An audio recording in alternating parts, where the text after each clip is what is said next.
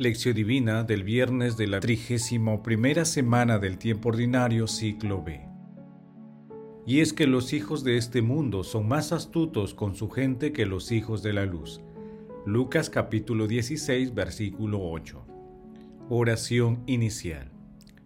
Santo Espíritu de Dios, amor del Padre y del Hijo, ilumínanos con tus dones para que podamos comprender los tesoros de la sabiduría que Jesús nos quiere revelar en este día. Otórganos la gracia para meditar los misterios de la palabra y revélanos sus más íntimos secretos. Madre Santísima, intercede ante la Santísima Trinidad por nuestra petición. Ave María Purísima, sin pecado concebida. Paso 1. Lectura. Lectura del Santo Evangelio según San Lucas capítulo 16 versículos del 1 al 8. En aquel tiempo Jesús dijo a sus discípulos, un hombre rico tenía un administrador a quien acusaron ante su señor de malgastar sus bienes. Entonces lo llamó y le dijo, ¿Es cierto lo que me cuentan de ti? Entrégame el balance de tu gestión, porque quedas despedido el administrador se puso a pensar, ¿qué voy a hacer ahora que mi señor me quite el empleo? Para trabajar la tierra no tengo fuerzas, mendigar me da vergüenza. Ya sé lo que voy a hacer para que cuando me echen de la administración encuentre quien me reciba en su casa. Fue llamando uno a uno a los deudores de su señor y dijo al primero, ¿Cuánto debes a mi señor? Este respondió, cien barriles de aceite. Él le dijo, aquí está tu recibo, date prisa, siéntate y escribe cincuenta.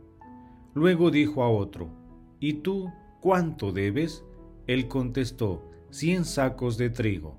Le dijo, aquí está tu recibo, escribe ochenta. Y el amo felicitó al administrador injusto por la astucia con que había procedido y es que los hijos de este mundo son más astutos con su gente que los hijos de la luz.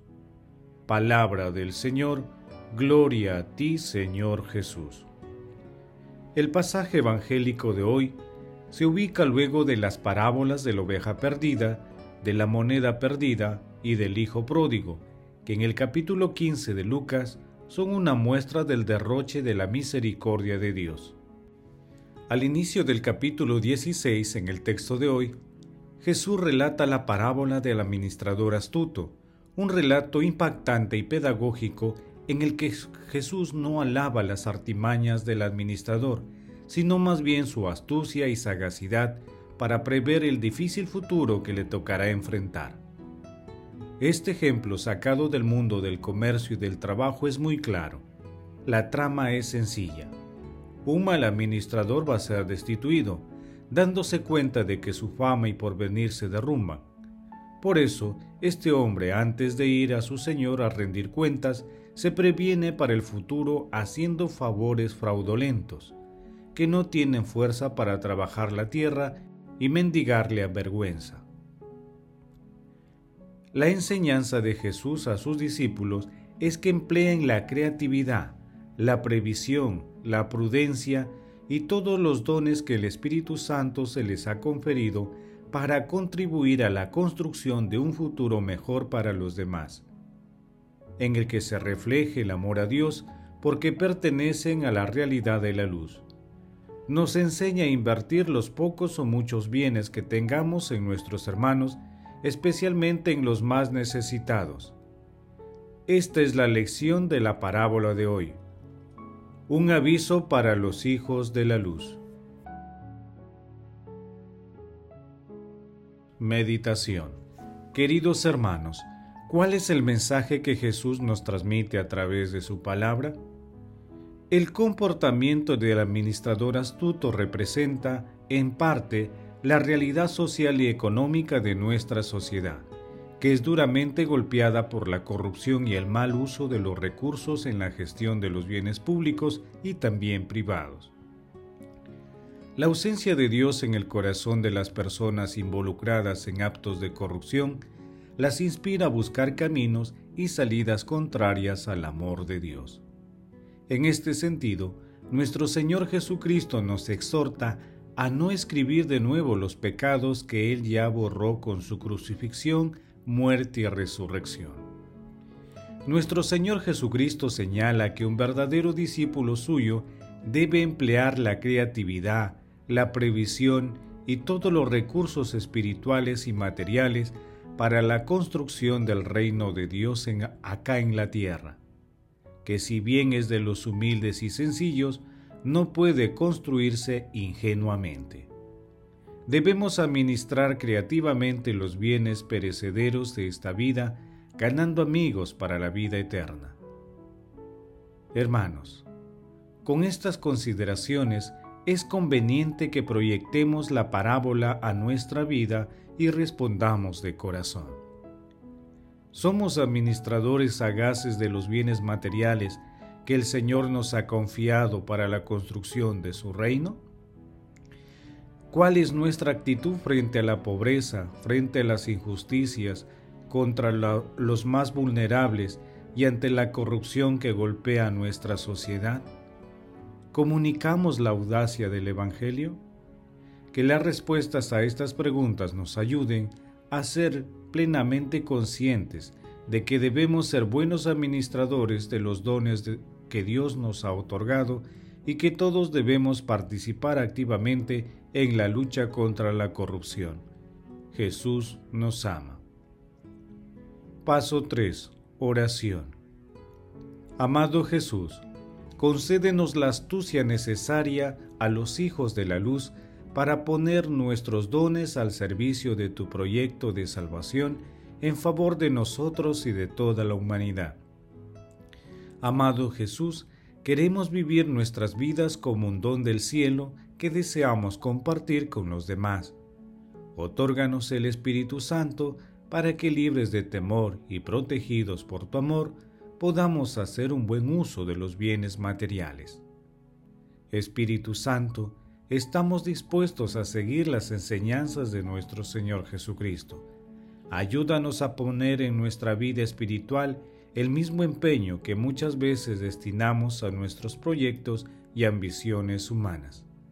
Amado Jesús, extiende tu rostro de perdón a todos los difuntos de todo tiempo y lugar, especialmente a los que más necesitan de tu misericordia.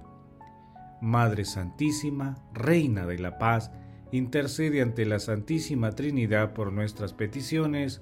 Amén. Paso 4 contemplación y acción. Hermanos, contemplemos a nuestro Señor Jesucristo con un escrito de Santa Teresa del Niño Jesús. Mis pensamientos no son vuestros pensamientos, dice el Señor. El mérito no consiste en hacer mucho o en mucho dar, sino en recibir, en amar mucho. Se ha dicho que es mucho más dulce dar que recibir, y es verdad. Pero cuando Jesús quiere reservarse para sí la dulzura de dar, no sería delicado negarse. Dejémosle tomar y dar todo lo que quiera. La perfección consiste en hacer su voluntad y el alma que se entrega enteramente a Él es llamada por Jesús mismo, su madre y sus hermanos, y toda su familia. Y en otra parte dice, Si alguno me ama, guardará mi palabra, es decir, hará mi voluntad. Y mi Padre lo amará, y vendremos a Él y haremos morada en Él. Oh Celina, qué fácil es complacer a Jesús, cautivarle con el corazón.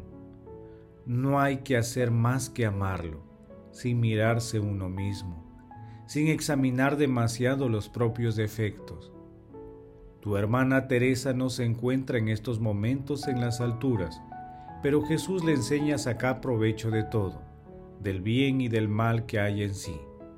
Le enseña a jugar al blanco del amor, o mejor no. Él juega por ella sin decirle cómo se las ingenia, pues eso es asunto suyo y no de Teresa. Lo que ella tiene que hacer es abandonarse sin reservarse nada ni siquiera la alegría de saber cuánto rinde su banco. Queridos hermanos, hagamos el compromiso de analizar si en nuestras actividades cotidianas producimos derroche en el uso de los bienes materiales que el Señor nos ha otorgado y confiado. Asimismo, de manera deliberada, realicemos obras de misericordia con los bienes materiales y espirituales que Dios nos ha dado. Glorifiquemos a la Santísima Trinidad con nuestras vidas. Oración final. Gracias Señor Jesús, porque tu palabra nos conduce por caminos de paz, amor y santidad. Espíritu Santo, ilumínanos para que la palabra penetre a lo más profundo de nuestras almas y se convierta en acción.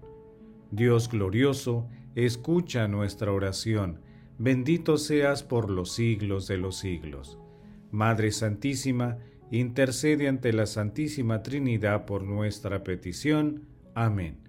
El Señor esté con ustedes y con tu Espíritu. La bendición de Dios Todopoderoso, Padre, Hijo y Espíritu Santo, descienda sobre ustedes y les acompañe siempre. Amén. Bendigamos al Señor Demos gracias a Dios.